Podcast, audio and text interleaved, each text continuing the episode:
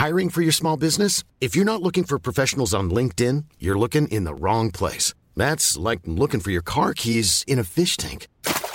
LinkedIn helps you hire professionals you can't find anywhere else, even those who aren't actively searching for a new job but might be open to the perfect role. In a given month, over 70% of LinkedIn users don't even visit other leading job sites. So start looking in the right place. With LinkedIn, you can hire professionals like a professional. Post your free job on linkedin.com slash people today.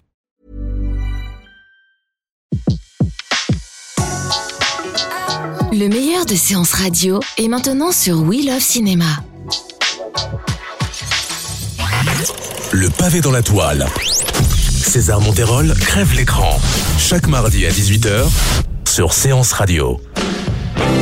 Bonjour à tous, aujourd'hui, une fois n'est pas coutume, on s'intéresse au lexique cinématographique. En effet, le cinéma est rempli de termes parfois compliqués, souvent méconnus, mais très importants dans la compréhension d'un film et de ses rouages. Ainsi, chers amis, nous allons parler du fusil de Tchekhov.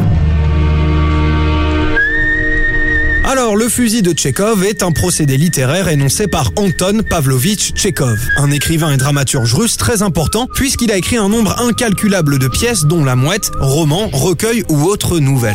En France, on l'aime bien puisqu'en plus de ces pièces, Tchekhov a entretenu une correspondance avec Émile Zola vers la fin du 19e siècle, apportant à ce dernier son soutien dans l'affaire Dreyfus. Je m'appelle Alfred Dreyfus. Je suis polytechnicien, capitaine d'artillerie.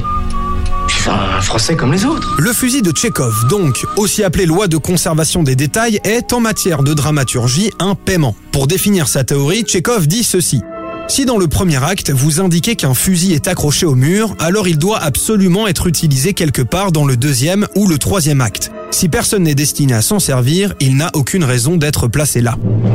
C'est assez simple, que ça soit dans une pièce de théâtre, un livre ou un film, si on attire votre attention sur un détail à première vue insignifiant, cela veut dire que ce dernier va sûrement ressurgir plus tard pour s'avérer important. J'ai pas de feu sur moi, y a pas d'allumette, quelqu'un a des allumettes, j'ai pas de feu, j'ai arrêté de fumer, su, oh mon père vous fumez, vous avez du feu, vous n'avez pas d'allumette, il nous faut du feu, oh Analysons d'abord les inconvénients. Le fait de connaître cette loi et sa logique est susceptible de vous auto-spoiler un film. En effet, au cinéma, il est assez compliqué de mettre en évidence un objet discrètement, sans éveiller les soupçons. Pour les cinéastes, l'art de la maîtrise du fusil de Tchekhov réside donc dans leur capacité à faire oublier ce détail, avec finesse et subtilité si possible. Ou alors, si ce n'est le faire oublier, il s'agit de le faire revenir dans l'intrigue avec tact pour que les spectateurs se disent « Ouah, trop stylé, c'est l'allumette du début !»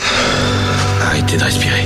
Du coup, ce n'est pas si facile que ça et certains réalisateurs en abusent, au point où il est possible de regarder une scène entière en se disant Hmm, je pense qu'il y a un double sens. À noter également, et c'est important, le fusil de Tchekhov n'est pas toujours un objet. Ça peut aussi être une ligne de texte balancée dans un dialogue. Un peu comme si Gandalf avait dit à Frodon dans les dix premières minutes de la communauté de l'anneau Ça va mec, je suis pote avec des aigles géants, il reste du thé Bien sûr, le fusil de Tchekhov a d'excellents côtés. Premièrement, il permet de mettre en place tout un réseau de fausses pistes. C'est d'ailleurs presque devenu une convention des films à suspense, polar ou autres thrillers. Alex Jones, unfortunately, has the IQ of a 10 year old. There's no way that someone with the IQ of a 10 year old could abduct two girls in broad daylight and then somehow make them disappear. Well, maybe he wasn't on his own. How could he drive an RV if he has an IQ of a 10 year old? Hey, we're considering all possibilities. Ensuite, le fusil de Tchekhov est un excellent moyen pour donner du plaisir au spectateur et le brosser dans le sens du poil. D'une, il est surpris, et on adore être surpris. Qui plus est, le spectateur se sent récompensé d'avoir bien suivi le film et d'avoir été attentif. Bon, pour finir, on va s'intéresser aux quelques fusils de Tchekhov que j'aime bien. D'abord dans Shaun of the Dead avec la carabine Winchester au-dessus du comptoir du bar du même nom. Why do you think there's a rifle above the bar? Because the pub's called the Winchester. Exactly. Voilà, vous voyez, ça prend deux secondes. Dans les bons exemples, il y a aussi les fameuses scènes où James Bond choisit ses gadgets. With the PPKS 9mm short, there's a microdermal sensor in the grip.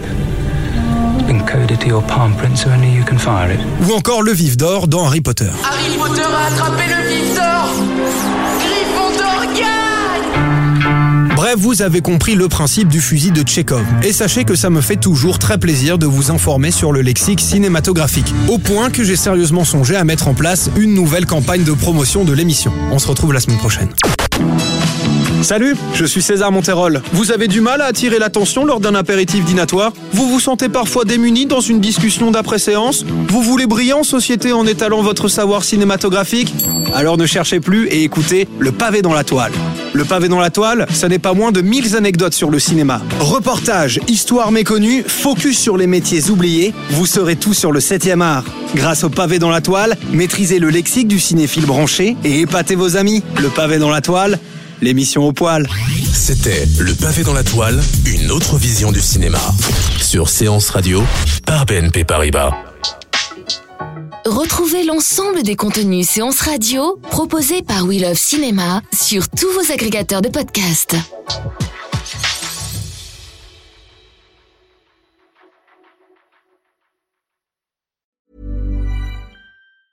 A lot can happen in three years, like a chatbot may be your new best friend. But what won't change? Needing health insurance. United Healthcare Tri Term Medical Plans, underwritten by Golden Rule Insurance Company, offer flexible, budget friendly coverage that lasts nearly three years in some states. Learn more at uh1.com.